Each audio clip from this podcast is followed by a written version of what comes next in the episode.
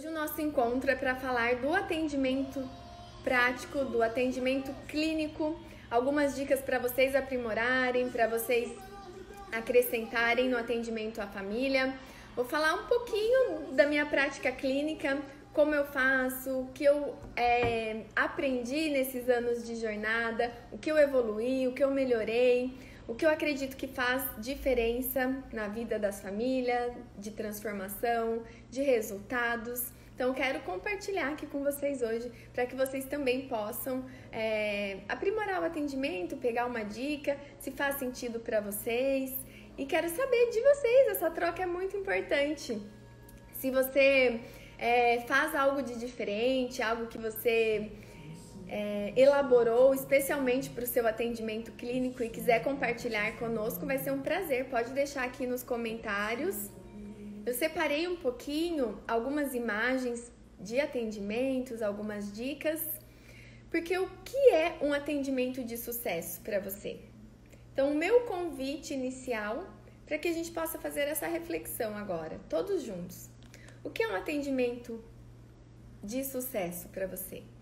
Será que é um atendimento ou uma agenda cheia, onde a gente atende muitas famílias, porém, como é esse atendimento? O que você espera de um atendimento do seu trabalho, do seu resultado? O que, que você espera disso? O que te faz é, saber que você está no caminho ideal? você está contribuindo, que as famílias estão tendo resultados. Certamente, um consultório de sucesso não é um consultório que só apenas tem uma agenda lotada. Também, isso também é um ótimo indicativo de que estamos no caminho certo. Mas será que essa agenda lotada é com tempo adequado, com tempo de atendimento adequado? com escuta, com espaço para escutativa. Compartilhei, vou compartilhar aqui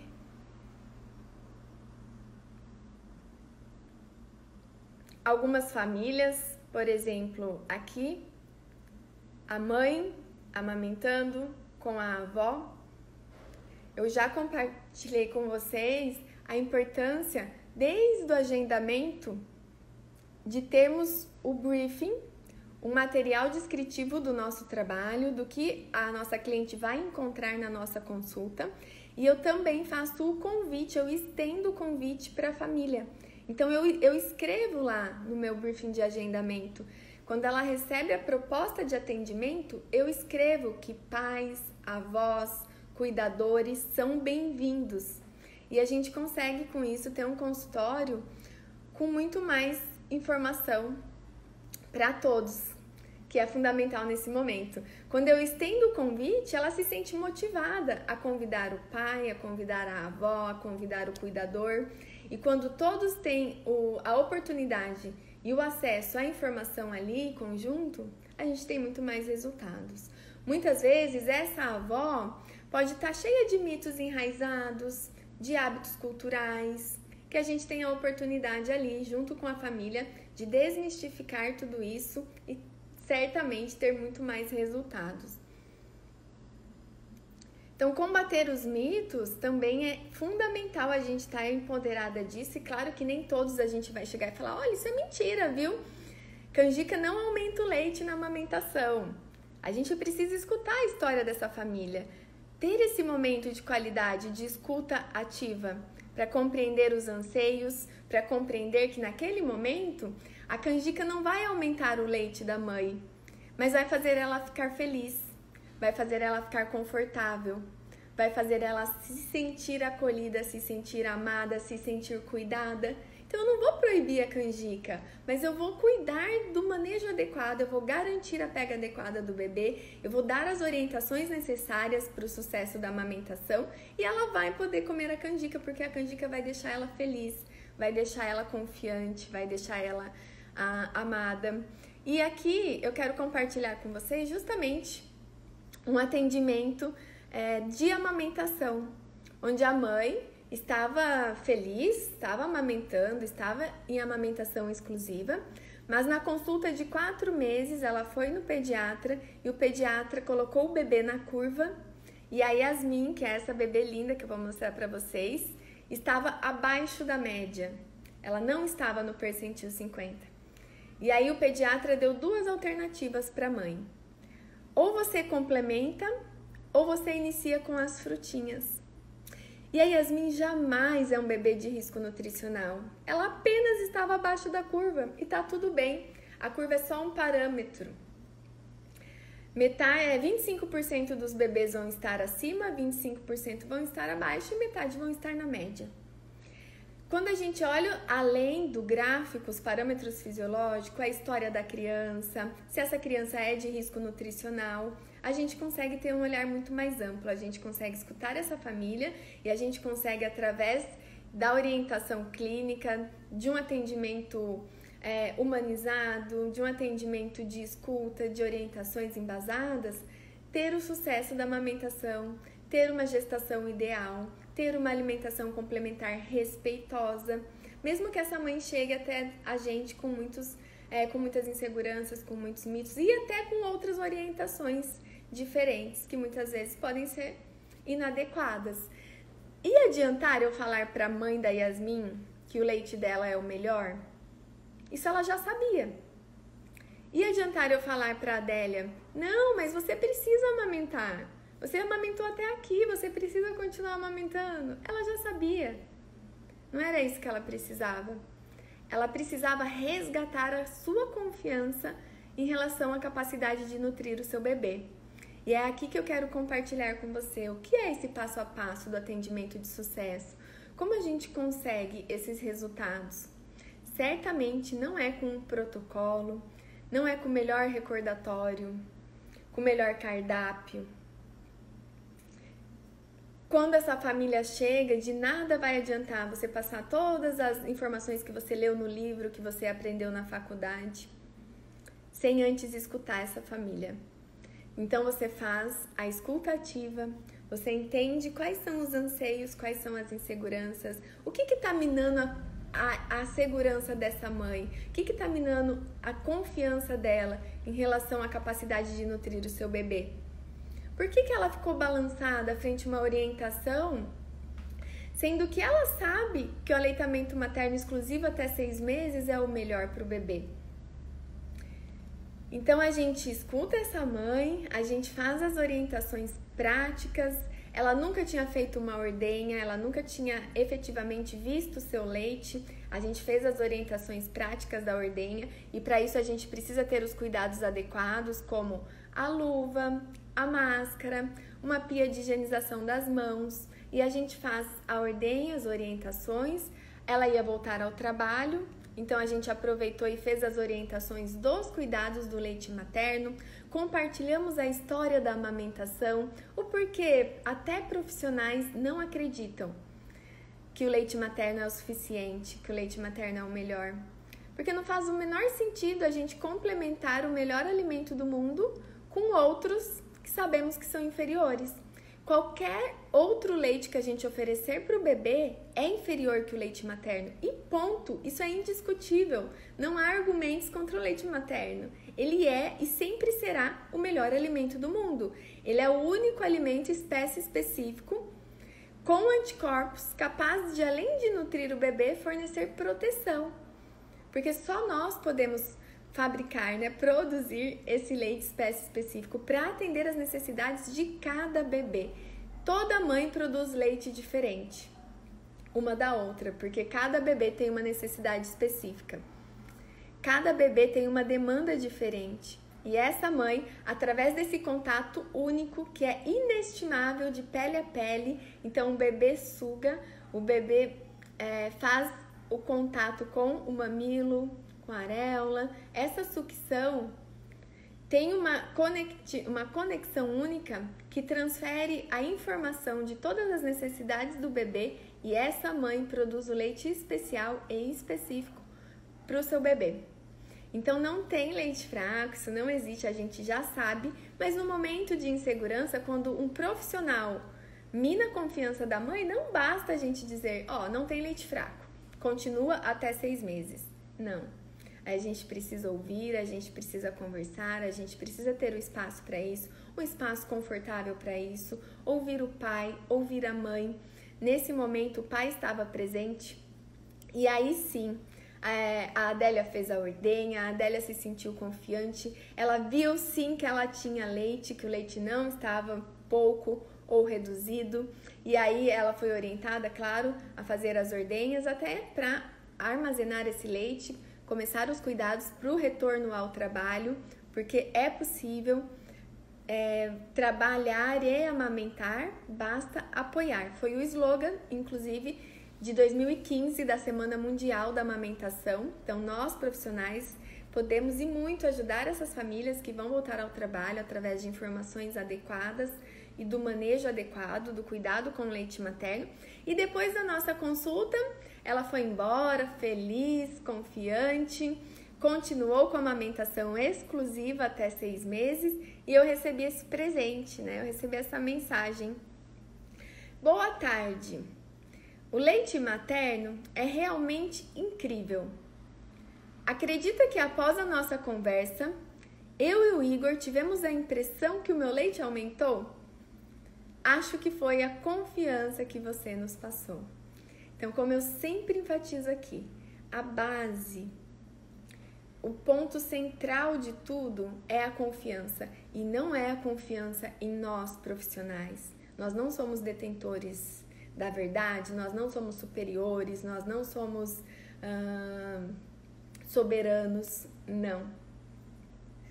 Nós somos apenas o apoio para que essas famílias resgatem a confiança tanto na sua capacidade de parir, na sua capacidade de nutrir o seu bebê e na capacidade que o bebê tem de se alimentar e de conduzir a alimentação complementar.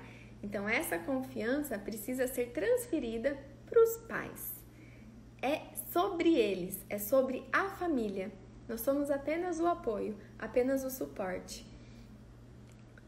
E assim a gente consegue que os nossos atendimentos sejam muito mais efetivos, com muito mais resultados, com mães muito mais felizes, com famílias muito mais felizes e confiantes. Aqui tivemos a presença do pai numa amamentação prolongada. Aqui também. Então, é uma, a primeira dica que eu se eu pudesse dar para vocês é que convidem as famílias. Fala que os pais são bem-vindos, que a avó é bem-vinda, que a cuidadora é bem-vinda, que o seu atendimento vai ser muito mais efetivo. Quero fazer um parênteses aqui. Quem está fazendo parte do nosso consultório, quem fez a inscrição, está recebendo o material e recebeu um modelo do questionário Mil Dias um modelo para você aplicar na sua prática clínica. Mas o meu convite é para que você não use esse questionário. Eu sei que quando a gente se forma, a gente precisa de um suporte.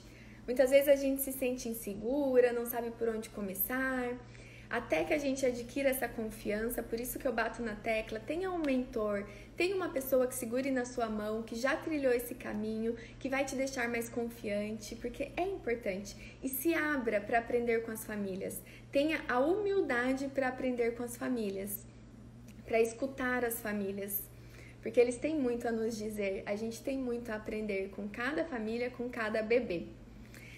Quando a gente recebe esse questionário, quando a gente é, formata uma anamnese, um recordatório, é importante, eu sei que a gente vai querer usar no início, mas não faça isso como uma rotina. Não priorize isso nos seus atendimentos. Quando a gente fica num papel ou num computador, apenas anotando, perguntando, a gente perde e despende um tempo precioso que a gente poderia estar tá tendo uma troca muito mais rica com essa família. Então aproveita esse questionário, estuda esse questionário, mas para você já ficar com ele em mente, para você entender quais são os pontos fundamentais que você precisa abordar no atendimento clínico. Mas não fique apenas com o papel em mãos, fazendo perguntas, anotando. Às vezes a gente não consegue nem olhar para a família quando a gente está protocolada, quando a gente está é, com um computador ou com uma folha ou com uma planilha. Então isso não é o primordial. O meu convite é para que você estude, mas para que você tenha isso muito mais em mente do que no papel. Para que você possa olhar no olho da família, no olho da mãe, no olho do pai, para que vocês possam ter essa troca, tá bom? E claro, a gente pode incrementar de diversas formas o nosso atendimento. A gente pode ter um olhar amplo além da nutrição. Eu costumo dizer que o cardápio, o plano alimentar ideal, calculado, isso é secundário. Cada vez mais. A gente nem trabalha mais com quantidades. O primordial é que essa família esteja confiante é, conduzir uma gestação ideal, uma gestação saudável. E não é sobre cardápio. Muitas vezes essa gestante, ela nem consegue comer. Se ela tiver no início, ela vai ter sintomas que ela não vai conseguir nem tolerar o cheiro do alimento, muito menos seguir um cardápio quantificado, ideal, calculado. Esqueçam isso. Não é isso que ela precisa nesse momento. E a gente pode, através dos nossos atendimentos, por exemplo, da gestação, dar os caminhos da nutrição ideal de uma forma muito mais ampla. Falar sobre a importância da informação adequada, sobre o melhor itens do enxoval, que não são as coisas, para que ela possa percorrer esse tempo. Se ela for ler, despender um tempo para leitura, que ela leia livros embasados, que ela leia livros que irão realmente agregar. E não que ela leia qualquer coisa, que muitas vezes vai até prejudicar.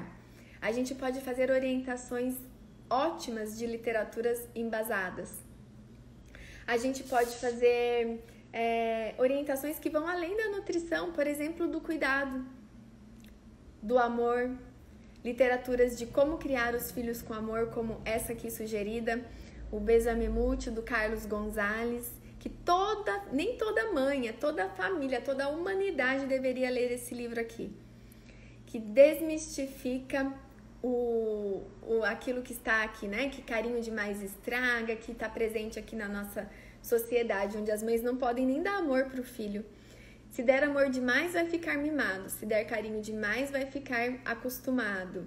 A amamentação prejudica. Tem que domesticar o bebê. O bebê não precisa disso. O bebê ele nem sabe muitas vezes ali no início que ele nasceu. Ele precisa ser acolhido. A gente não tem um mundo com pessoas ruins, com pessoas más, por excesso de amor. E sim pela falta de amor e de cuidado. E muitas vezes a mãe quer fazer isso, é instintivo, mas tem uma sociedade em volta dela falando que isso é errado. E isso a gente pode falar na nossa consulta de nutrição. A gente pode indicar literaturas para ela boas, de cuidado, de amor, porque isso também é nutrir. O nutrir não é apenas o comer. A gente pode falar do parto. Qual a diferença de um parto ideal, de um clampeamento no momento ideal, tanto para ela quanto para o bebê? Porque isso vai refletir diretamente na nutrição do bebê. Quando o bebê tem um clampeamento ideal, no momento ideal, ele recebe reservas extras que vão refletir pelo menos até o primeiro ano de vida como um suporte nutricional. E aí esse bebê vai ter uma condição melhor, inclusive quando chegar na fase da alimentação complementar. Enfatizar a importância dela estar confiante para amamentação, porque isso se dá a nível hormonal. Então, o, o atendimento nutricional, o passo a passo, ele é muito mais de escuta, de orientações, de uma conversa, do que de protocolos, do que de um plano alimentar calculado, ideal, é, com alimentos ótimos, funcionais. E a gente vai lidar com muitos mitos também, com muitas orientações inadequadas. Olha só essa. Então, o relato de uma mãe. Ela diz: Eu já escutei da minha sogra que depois de nove meses o leite não presta e vira chupeta na boca da criança. Se não desmamar logo, não vai conseguir trabalhar, hein? Criança que mama muito tempo vira um adulto problemático, apegado à mãe e não consegue ser adulto. Enfim, coisas que ouço da minha sogra que detalhe é psicóloga. Então imagine, apenas nove meses, o momento que esse bebê ainda precisa e muito do leite materno. O leite materno é base nutricional do bebê, pelo menos até o primeiro ano de vida. Então, o bebê precisa mamar mais do que comer no início. Só o leite materno fornece todos os nutrientes ideais para o bebê, nenhum outro. Com nove meses, o bebê ainda está aprendendo a comer. Então, a gente vai receber essas famílias nos nossos consultórios. E essas famílias não precisam apenas que a gente diga, ah, mas o seu leite é bom, é o melhor, continua amamentando. Não. Então, o que eu quero compartilhar com vocês é esse olhar, é, esse, é essa forma, muito além dos protocolos, muito além de uma anamnese ideal, muito além de um cardápio ideal. A gente pode desde a gestação, a gente pode dar é, visitas. Aqui era uma visita que sempre que eu estou disponível eu faço a visita da amamentação na maternidade. Então essa mãe também se sente cuidada, ela vai para casa muito mais confiante.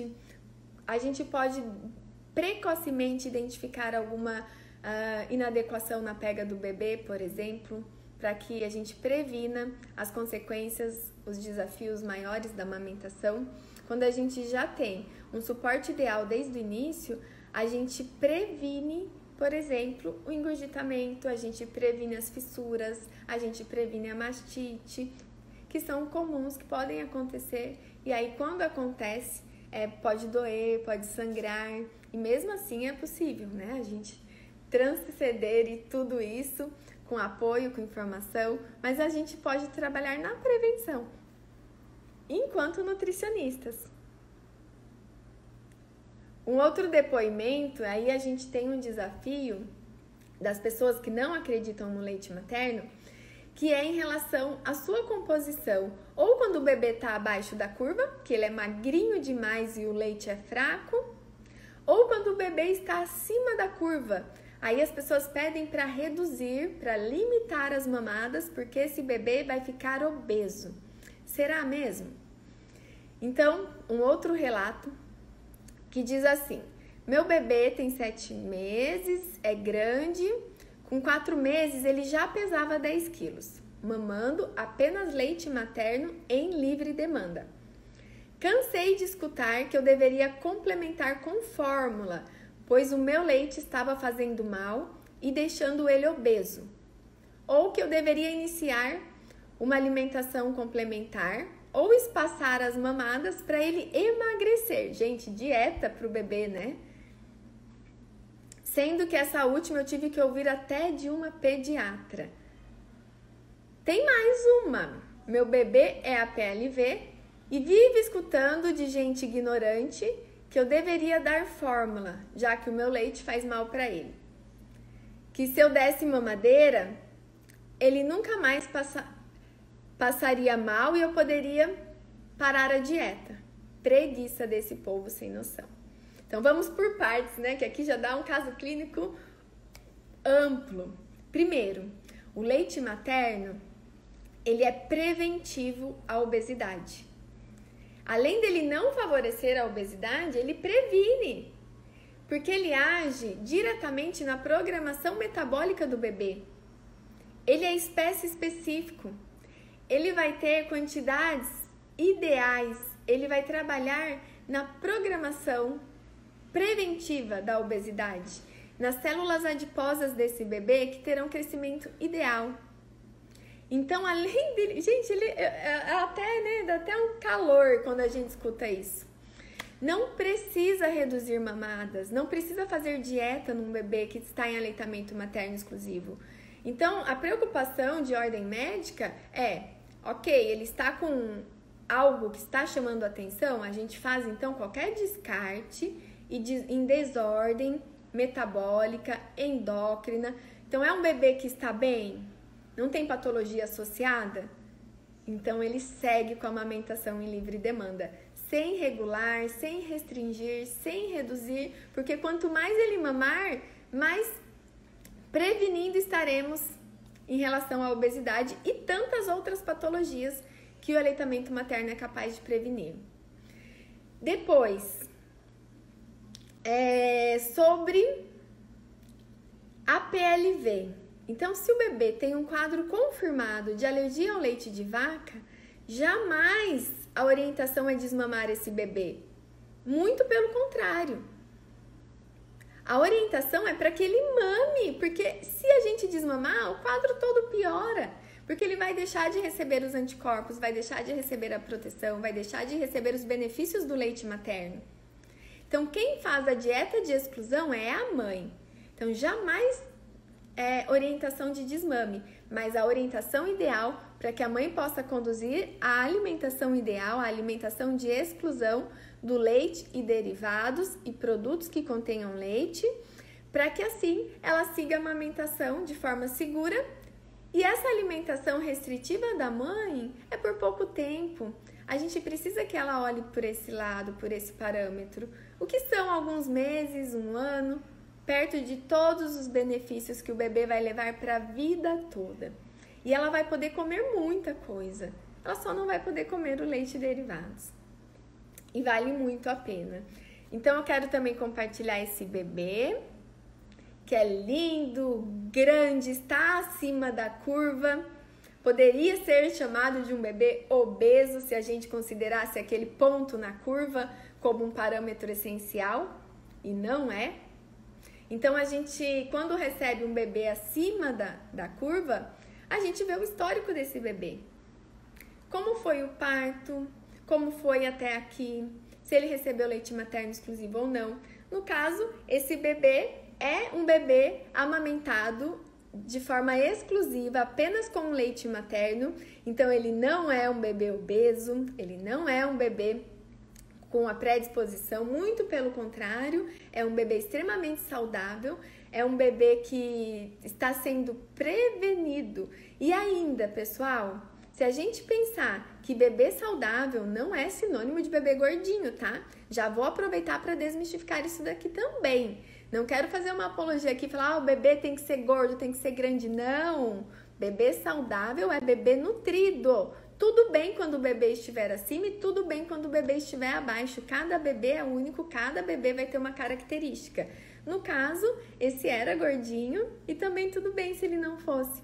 E o que a gente orientou aqui foi a alimentação complementar e a amamentação que deveria continuar em livre demanda, porque no início o bebê muitas vezes não come e tá tudo bem.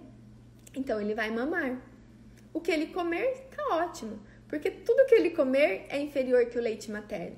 O início é de reconhecimento. Então, quais são os principais fatores para a prevenção da obesidade infantil? Primeiro, claro, os cuidados no período gestacional, que a gente chama dos mil dias, a gente sabe, inclusive, que isso vai muito além da influência epigenética, mesmo antes da concepção desse bebê. Então, os cuidados no período gestacional, os, a amamentação exclusiva, fator preventivo não só da obesidade, mas de inúmeras outras patologias, de alergias alimentares, e depois a oferta dos alimentos ideais e a confiança do bebê no bebê, que ele sabe o quanto ele precisa comer. Não somos nós que determinamos. Não somos nós que colocamos quantidades, horários, que fazemos um cardápio para o bebê. Isso já caiu por terra. Isso não é mais sustentável nem para adultos, quantidades determinadas. A nutrição comportamental já trabalha muito bem com isso. O respeito ao nosso corpo, à individualidade de cada um.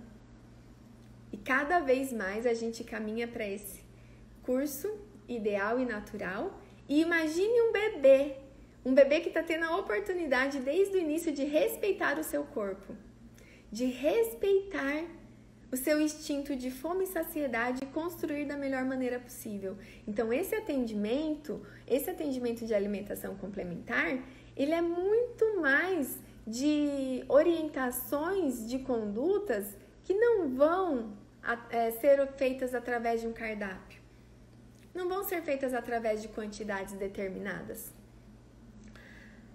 O Gonzales diz, o pediatra respeitado, amigo da amamentação, amigo da criança, que dizer a uma criança que ela comeu pouco e precisa comer mais é tão absurdo quanto dizer que ela respirou pouco e precisa respirar mais. Então, Nutris, o meu convite é para que a gente se desprenda dos protocolos e quantidades determinadas. Para que a gente não coloque a confiança da mãe em um cardápio para um bebê, mas que a gente possa é, deixar essa mãe confiante que o seu bebê é capaz de saber o quanto ele precisa comer, porque só ele sabe o quanto ele precisa. Nem se fôssemos a melhor nutricionista do mundo, saberíamos dizer o quanto um bebê precisa comer. Só ele sabe. Quando a gente protocola isso, a gente impõe isso, a gente desvia do ideal. Pode até a gente ter a maior das boas intenções do mundo e falar: não, mas é só um parâmetro, é só para a mãe ter uma base, ter uma média. Não existe. Se você dá um cardápio, coloca uma quantidade, duas colheres de sopa, meia xícara de chá, a mãe vai. Tudo bem, um dia o bebê não vai comer, no segundo ele não vai comer, no terceiro ele vai comer só um pouquinho, no quarto, mas você está falando que aquela quantidade é ideal e o bebê não está atingindo nem um terço daquilo, a mãe vai em algum momento ter a sua confiança é, balanceada ali, né, desestruturada, porque ela tá com uma, uma condição imposta para ela. Então, o ideal é que a gente cada vez mais desmistifique isso através do nosso tempo de qualidade com essa família, através das orientações e da confiança. Só assim a gente vai conseguir que as famílias saiam dali, que a gente tenha um atendimento de sucesso, que a gente tenha resultados e que a gente tenha crianças e famílias muito mais respeitadas.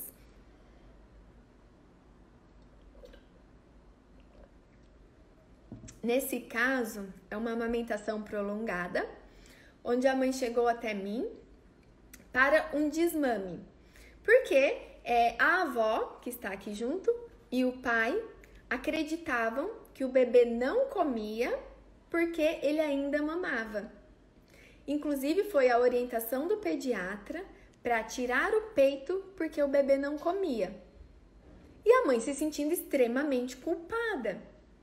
Mas ele e o bebê amavam esse momento e ela não se sentia preparada para o desmame. Eles gostam, eles queriam continuar com a amamentação. Mas eles foram até mim esperando que a orientação seria essa: como fazer o bebê comer, já que o peito estava prejudicando. E aí a gente teve a oportunidade de conversar, de compreender, de entender o que é uma amamentação prolongada, por que, que as orientações são até dois anos ou mais? Ou mais, essa palavrinha é muito preciosa. Não é até dois anos e ponto. É até dois anos ou mais. Quanto mais leite materno, melhor.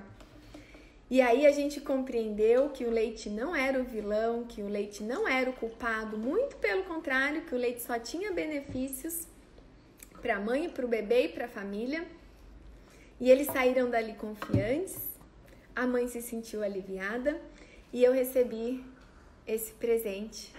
E aí ela me chamou no fim do nosso encontro, já na porta, já na saída do consultório, abriu um sorriso, amamentando seu bebê de quase dois anos e falou muito obrigada. Até aqui eu nunca recebi esse apoio, eu nunca recebi um parabéns. Eu sempre me senti culpada, achando que eu estava prejudicando o meu bebê.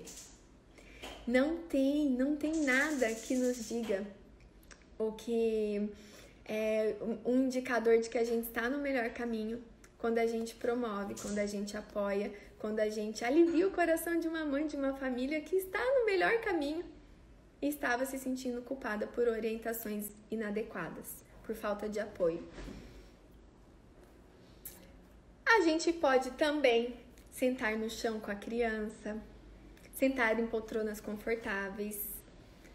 Então a gente não precisa ficar atrás de uma mesa no nosso atendimento, passando uma orientação, um cardápio lindo, maravilhoso. Vamos nos conectar, nos aproximar das famílias.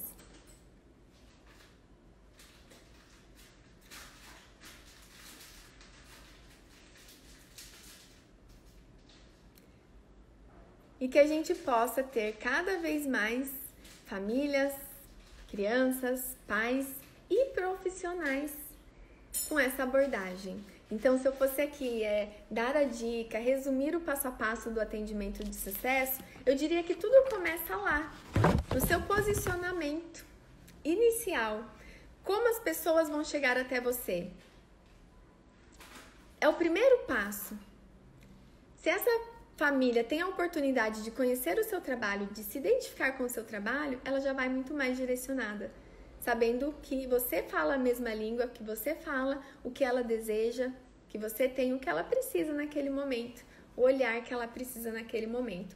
Então, meu convite é para que você comece a se posicionar, que você faça do seu cartão de visita. É, a sua mensagem, a sua missão, que você comece a colocar isso para o mundo. Nós vimos isso na live anterior, no posicionamento do profissional nas mídias sociais. Então, se você não viu, está disponível lá no canal do YouTube as lives anteriores, onde falamos sobre a importância da gente ter um posicionamento ético, eficiente, é, de contribuição para as pessoas, para as famílias. E depois o, brief, o briefing de agendamento que você também recebeu no seu e-mail. Então, o modelinho que eu utilizo, eu compartilhei com vocês, onde eu faço esse convite, onde eu explico como é a abordagem clínica. O acolhimento, o espaço confortável, não é o espaço mais lindo, é o espaço mais confortável para atender essa família. Se coloque no lugar da família. Como você gostaria de ser atendida? Como você gostaria de ser recebida? Uma água, um copo de água, um café, uma poltrona confortável faz diferença. Depois, você é, reservar o lugar, o espaço, o tempo de qualidade.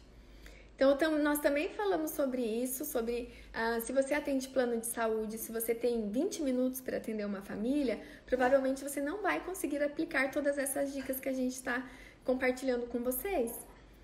E qual é o primeiro passo que você pode começar a dar para você conquistar esse tempo de qualidade com as famílias?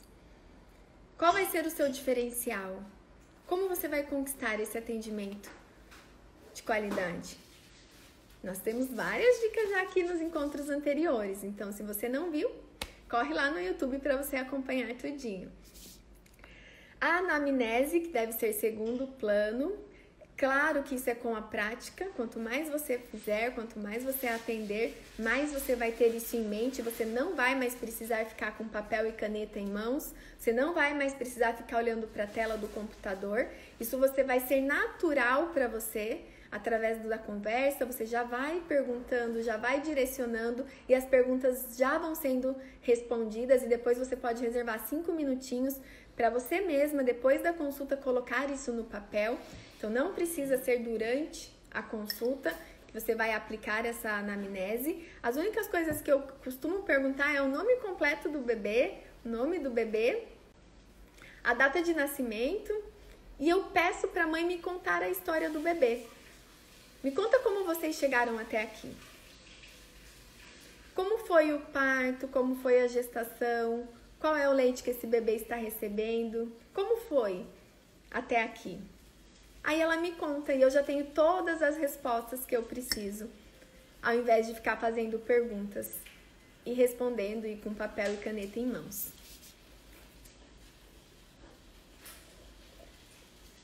A empatia, claro, o cuidado para que a informação nunca seja uma imposição,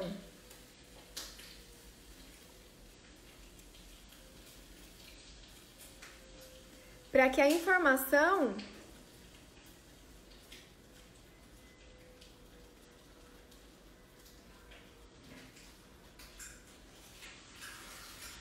para que a informação nunca seja de forma imposta, que ela seja de forma uh, empática, que a gente tenha empatia.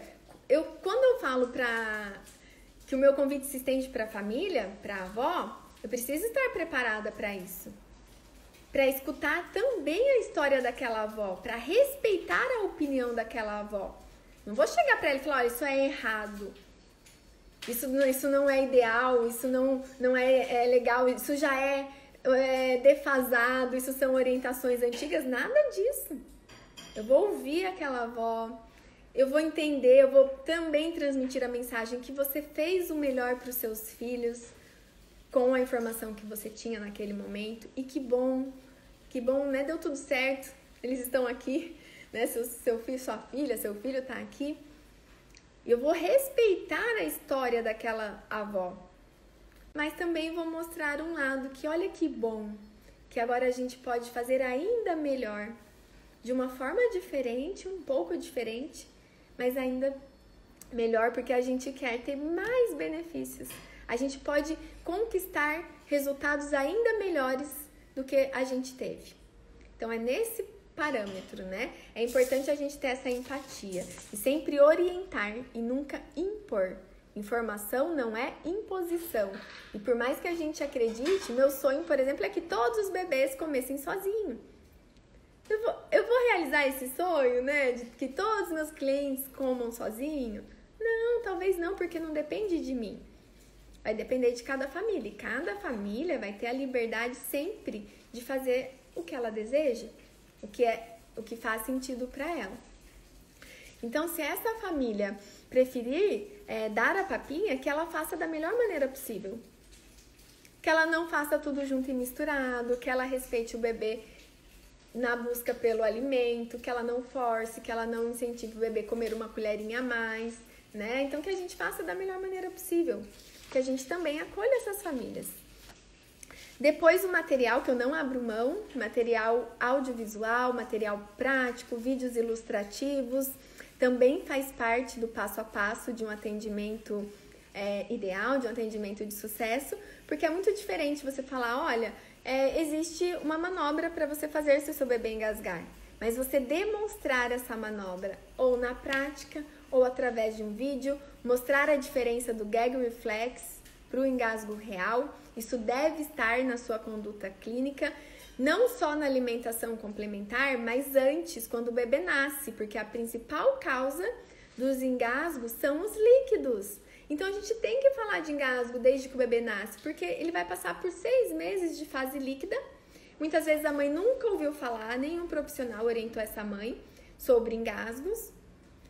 Aí ela chega na fase da alimentação complementar, vê um bebê comendo um alimento grande e se assusta, se apavora, porque ela não sabe nem a diferença do gag, nem a importância de saber a prevenção, e muito menos que ela estava numa fase de risco e nem sabia como agir caso acontecesse. E depois a estar disponível para essas famílias também. Eu fico disponível, você vai escolher a melhor forma de estar disponível, se é através do WhatsApp, se é através do e-mail, porque quando a mãe chega até você, seja na gestação, amamentação, alimentação complementar, muitas vezes ela vai um tempo antes, por exemplo, da alimentação. Na prática, Pode ser que aconteçam as dúvidas. Na prática é diferente. Ela sai de lá feliz, leve, confiante, mas pode surgir as dúvidas. Então, você pode disponibilizar, ter o seu celular de trabalho, ter o seu número pessoal diferente do profissional, colocar um horário para você responder as dúvidas, mas dar um suporte também posterior para essas mães pode fazer muita diferença. Porque às vezes a dúvida é simples, não vai custar nada para você, é uma dúvida é, tranquila, você vai lá e responde. É simples para você, mas vai fazer muita diferença na, naquele momento para aquela família. Você esclareceu aquela dúvida, ela já vai se sentir confiante, já vai retomar a confiança, já vai se sentir empoderada e vai seguir da melhor forma possível, por exemplo, com a alimentação do bebê. Então, é, eu, eu sim, eu tenho esse tempo, eu tenho um celular, um outro celular de trabalho, onde eu disponibilizo e reservo um tempo do meu dia para responder, tanto o WhatsApp quanto o e-mail. Pessoal, agora, né, para a gente fechar aqui, quero falar da importância da nossa entrega durante o atendimento, da nossa presença, a importância de estar presente de estar conectada, de estar alinhada ali, de estar presente de corpo e alma, né? Vamos usar esse termo durante a nossa consulta. Não está preocupada ah, com o tempo, com a ficha que eu ainda não preenchi, com as perguntas que eu deixei de fazer, que eu esqueci, com o peso do bebê. Isso é, eu já falo há tantos anos. Eu não peso bebês em consultas. Não precisa. O peso não vai me dizer nada. Por que, que eu não peso? Ah, porque eu acho que é proibido? Não. Porque não dá tempo. Por que, que eu vou despender 30 minutos da minha consulta tirando a roupa do bebê? Muitas vezes ele vai chorar, ele vai ficar desconfortável, eu vou colocar ele na balança, vou ter que depois ter o tempo de vestir esse bebê para anotar um, um peso para colocar na curva que não vai me dizer nada. Se eu tô vendo que esse bebê tem os parâmetros fisiológicos ideais, tô conversando com essa mãe e conhecendo a história desse bebê, eu posso aproveitar esses 30 minutos, tô, esse aqui é só um parâmetro, para ouvir essa mãe, para ouvir essa família, para acolher a ansiedade, as dúvidas e para fazer orientações muito mais relevantes do que anotar um peso na curva. E isso muitas vezes o pediatra já vai fazer. E em Maringá eu já encontrei pediatras que não usam a curva para o bebê e eu fiquei extremamente feliz.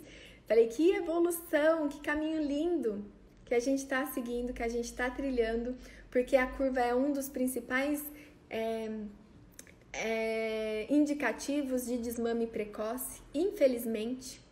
Então a gente coloca um bebê na curva, se ele está abaixo, a gente mina a confiança da mãe, a gente cai no desmame precoce, a gente cai numa orientação inadequada e isso não quer nos dizer nada.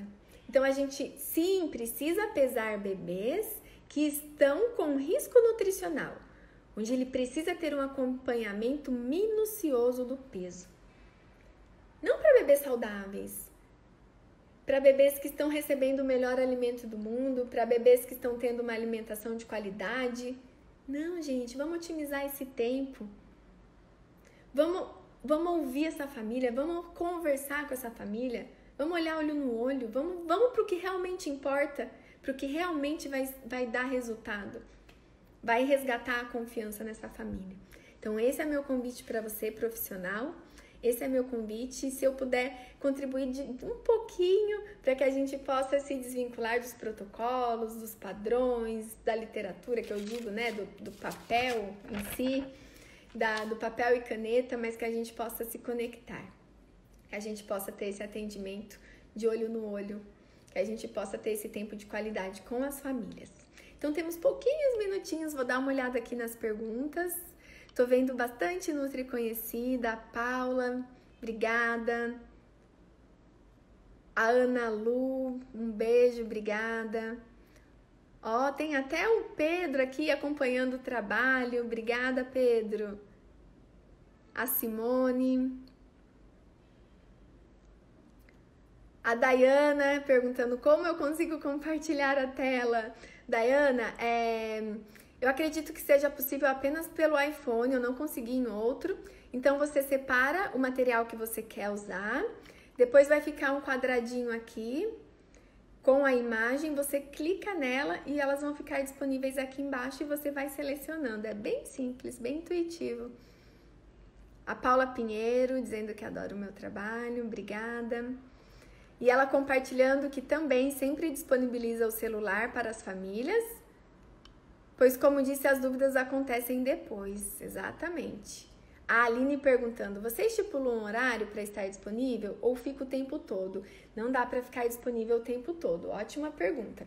É importante até para que você tenha a sua organização, a sua produtividade, o seu tempo de estudo, de qualidade de atendimento é, seu tempo de concentração, né? Enfim, não dá pra gente ficar disponível o tempo todo. Então, quando você vai disponibilizar, vai estar disponível e vai compartilhar isso com a família, você já fala: olha, me encaminha as dúvidas que eu respondo quanto antes. Muitas vezes eu não vou responder imediatamente porque eu posso estar em atendimento, eu posso estar elaborando uma aula, né, um material, posso estar ocupada, mas eu vou responder, eu vou reservar um tempo do meu dia para responder o quanto antes. Então, que ela já não fique naquela expectativa que a resposta vai ser de imediato, porque não vai ser, não será. Então ela já sabe disso, né? É uma outra pergunta. Você usa um modelo de anamnese único ou vai acrescentando novas questões de acordo com o andamento da consulta? Hoje eu já nem uso modelo, né? Hoje eu não, eu não preencho mais anamnese, eu não preencho mais ficha. É, hoje eu só vou numa conversa mesmo, entendendo, conhecendo a família e posteriormente, quando eu finalizo a consulta, eu reservo cinco minutinhos e faço todos os dados, coloco o histórico, se o bebê é amamentado ou não, quantas semanas o bebê nasceu, é, qual é o histórico até aqui, quais foram as principais observações, a principal conduta, se teve suplementação ou não. É, aí eu mesma faço, mas depois, né? Eu não vou preenchendo uma anamnese. E claro que isso você vai conquistar com o tempo, com a prática. A Aline perguntando, Kátia, você acha que precisamos de programa? Quero me, é, me desesperar, do, me desapegar deve ser do meu, que eu pago mensalmente. Acho que já sei a resposta. Exatamente, Aline, eu não uso programa, porque eu não vi a necessidade. O, qual seria um, um benefício do programa? A organização, a praticidade. Então, para você ter um arquivo ali dos seus clientes, a pronta mão, para você localizar melhor, isso ajuda muito. Mas a, a, funcionalidade dele, de cálculo de cardápio, de planejamento de dieta, tudo isso eu não utilizo. Eu já faço um plano alimentar qualitativo, um modelo de plano alimentar e tenho um arquivo onde eu faço ah, o, ficha, o, fecha, o arquivo né, dos meus clientes. Então, não uso o, as funcionalidades do programa, mas eu acho que seria interessante para a organização, não para os cálculos, para as outras funcionalidades. Então, se você já tem, se isso não está sendo um, um, um, custo, né, que você não. Tudo bem, agora não é primordial, pelo menos para mim, tá bom? E a Bruna perguntando, eu não me cadastrei, como eu faço para receber o material? Através do link disponível na bio, então você pode cadastrar lá.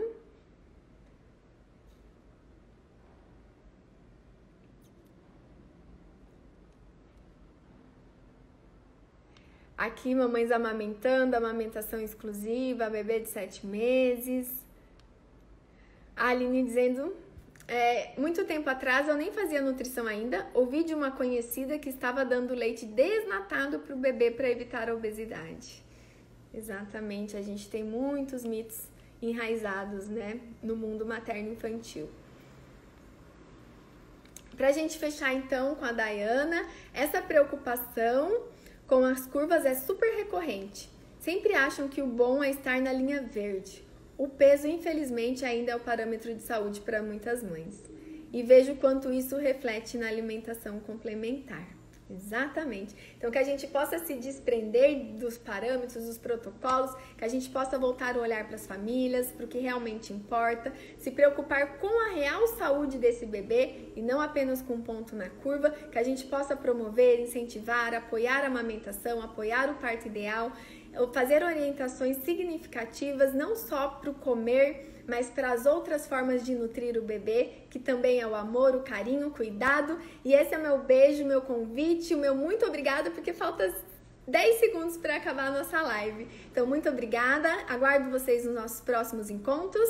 E quem não fez o, a inscrição é gratuita, faz para você não perder nenhum material. Beijo, um bom dia para todos. Obrigada.